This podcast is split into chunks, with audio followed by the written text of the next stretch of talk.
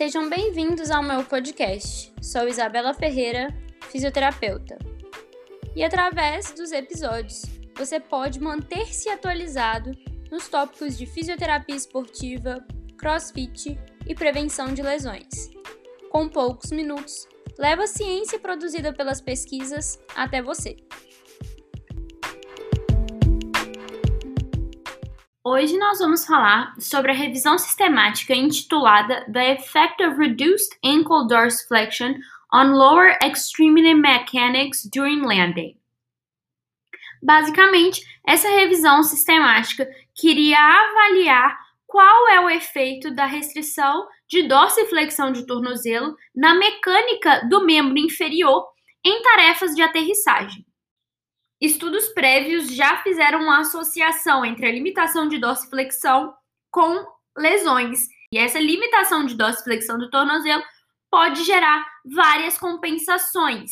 Por exemplo, a pronação excessiva ou então o valgo dinâmico. É relatada em alguns estudos que indivíduos durante o agachamento, né, indivíduos que apresentam o valgo dinâmico geralmente também apresentam a redução de dorsiflexão de tornozelo. A redução da dorsiflexão, ela possivelmente aumenta o risco de lesão no membro inferior, visto que ela pode alterar a rigidez e as forças de aterrissagem. Basicamente, a limitação de amplitude de movimento de dorsiflexão de tornozelo, ela vai gerar uma redução da amplitude total de dorsiflexão, e isso vai forçar os indivíduos a encontrar inúmeras outras formas de realizar o mesmo movimento e eles encontram essas formas através de movimentos compensatórios. E esses movimentos compensatórios, eles podem estar associados com vários tipos de lesão. Essa revisão sistemática se propôs a avaliar a o efeito da redução de dorsiflexão do tornozelo na mecânica do membro inferior. E para isso, eles fizeram umas buscas, né, através de algumas palavras-chave, tipo tornozelo, dorsiflexão, é, é, aterrissagem. Eles fizeram uma combinação é, dessas palavras para conseguir identificar os estudos.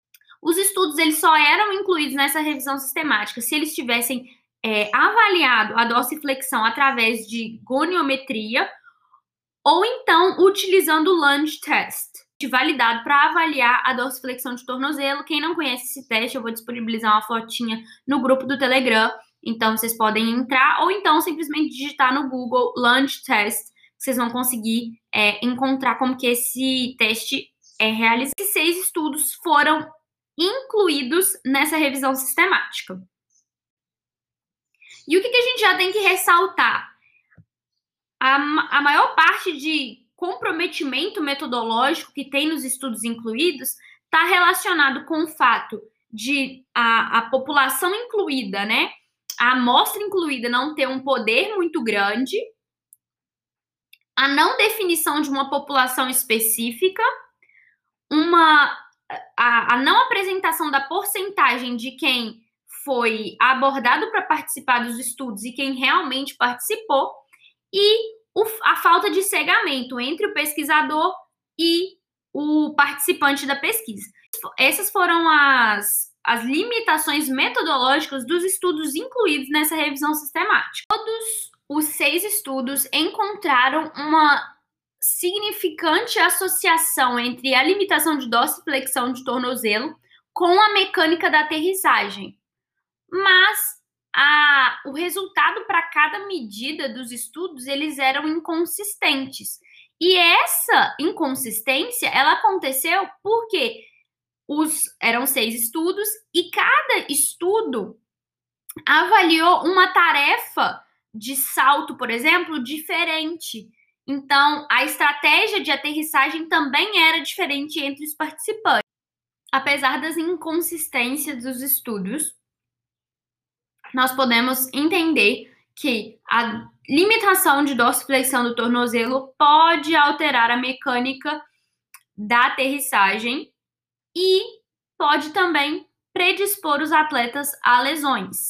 Existem alguns estudos que apontam que A, o déficit de mobilidade de tornozelo pode estar relacionado com o valgo do joelho, são da movimentação do joelho e do quadril no plano sagital, mas os resultados ainda são inconsistentes entre os estudos. Essas alterações nos padrões de movimento e maiores forças pode predispor a maior lesão nos atletas e avaliar a amplitude de movimento de dorsiflexão pode ser importante e pode nos ajudar a identificar aqueles que têm um maior risco de lesão. A partir disso, a gente pode entender que apesar das inconsistências dessa revisão sistemática que foi publicada em 2015, a gente já tem alguns indicativos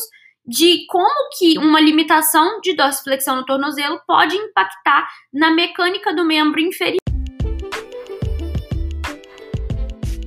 Bem simples e principalmente a depender da modalidade, a gente tem que estar sempre atento e buscar avaliar a dorsiflexão de tornozelo para a gente conseguir identificar o risco do atleta avaliar.